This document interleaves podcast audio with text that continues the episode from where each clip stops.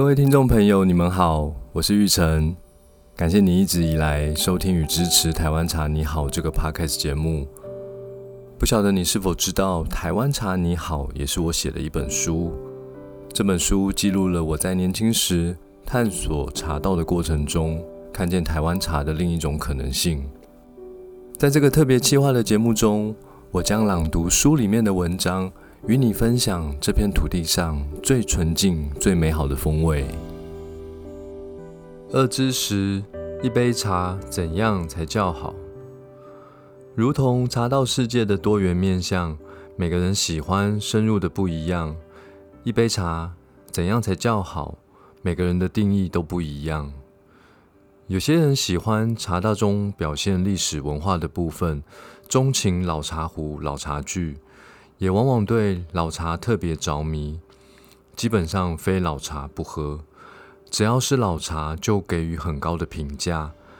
毕竟年代久、保存好，本身就已经非常难能可贵。过去的茶喝起来就是和现在的茶感觉不一样，这是从稀有珍贵的考量评断一杯茶的好坏。有些人喜欢带有特殊气味的茶。我曾经带着自己十分满意的茶去给一位茶叶界的资深前辈品尝。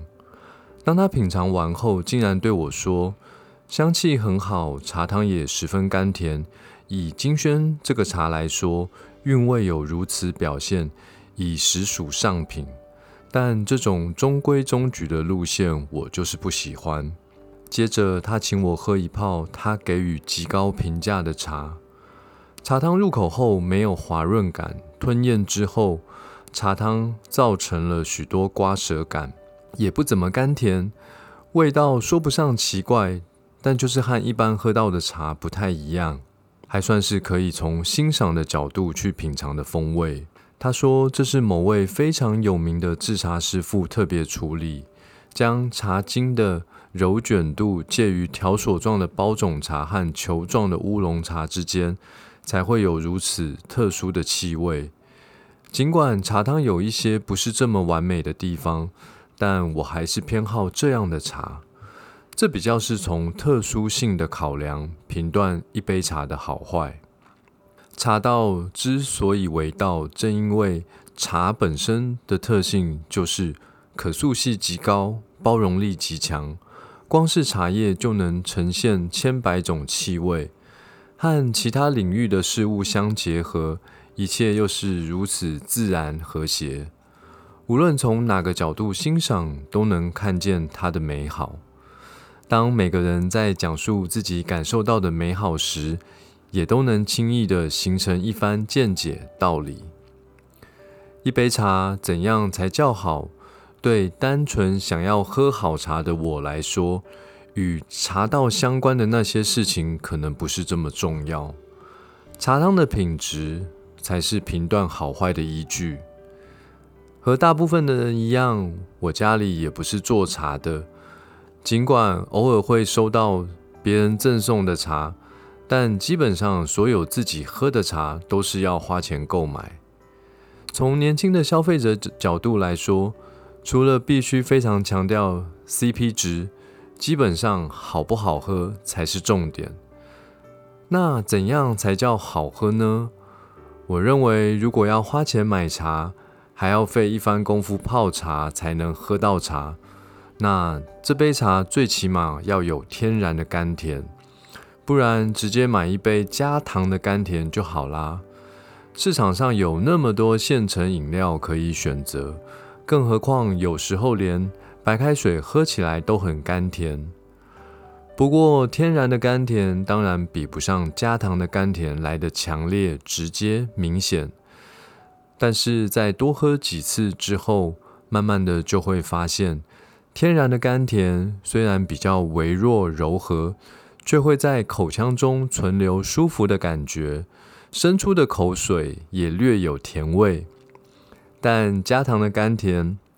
可能入口时很好喝，但喝完以后嘴巴会有酸酸涩涩的感觉。除了味道，一杯茶好不好，还必须从触感来评价。如果这杯茶喝下去之后，造成口腔内任何的一个部分，不管是舌头、牙龈、上颚等等，有不舒服的感觉，就不能算一杯好茶。那些不舒服的感觉，又可细分为磨、刮、咬。有些茶在入口之后，很快的舌头就有被茶汤磨过或刮过的感觉；有些茶喝下去之后，慢慢的在舌尖会有一种刺刺的感觉，一般称作嘎吉，就是咬舌。用触感评断的道理也很简单，既然茶叶是要花钱买的。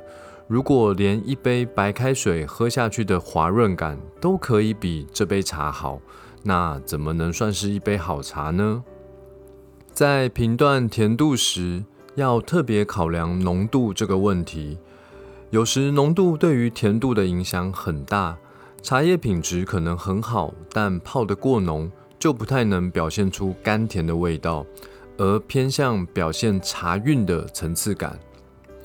基本上要判别茶是不是有甜度，最好用浓度适中的标准去判断。只要喝起来舌头没有什么压迫感，也没有喝到水水的味道，那就是浓度适中。如果泡得太淡，容易会甜甜的，但那个甜度通常不一定是来自茶叶本身的甘甜，如同前面说明的。白开水本身都会带有些许的甜度，喝到的很可能只是白开水的甘甜口感。所以要判断一杯茶好不好，对浓度一定要有基本的认识。我见过很多茶行在泡茶给客人试喝的时候，茶叶量都放的超少，泡出来的茶都是香香甜甜的，那就是在浓度不足的情况下，感受到假象的美好。当然，喝淡淡的茶也没有不对，只是茶叶最珍贵的味觉享受，就是品尝各种丰富的气味，是带有层次变化的，是可以再三绵延、回味无穷。这样的感受，在浓度不足的情况下是无法喝到的。基本上，甜度和触感这两个标准适用于各个等级的茶种，不见得便宜的茶都不好，也不见得。贵的茶就无可挑剔，茶叶最后形成的价格其实取决于非常多种因素。一味追求高价的茶，往往会迷失在茫茫茶海。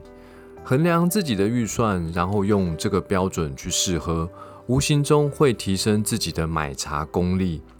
很快的，你也会形成自己心中的茶道，对于一杯茶怎样才叫好，有一番很好的见解。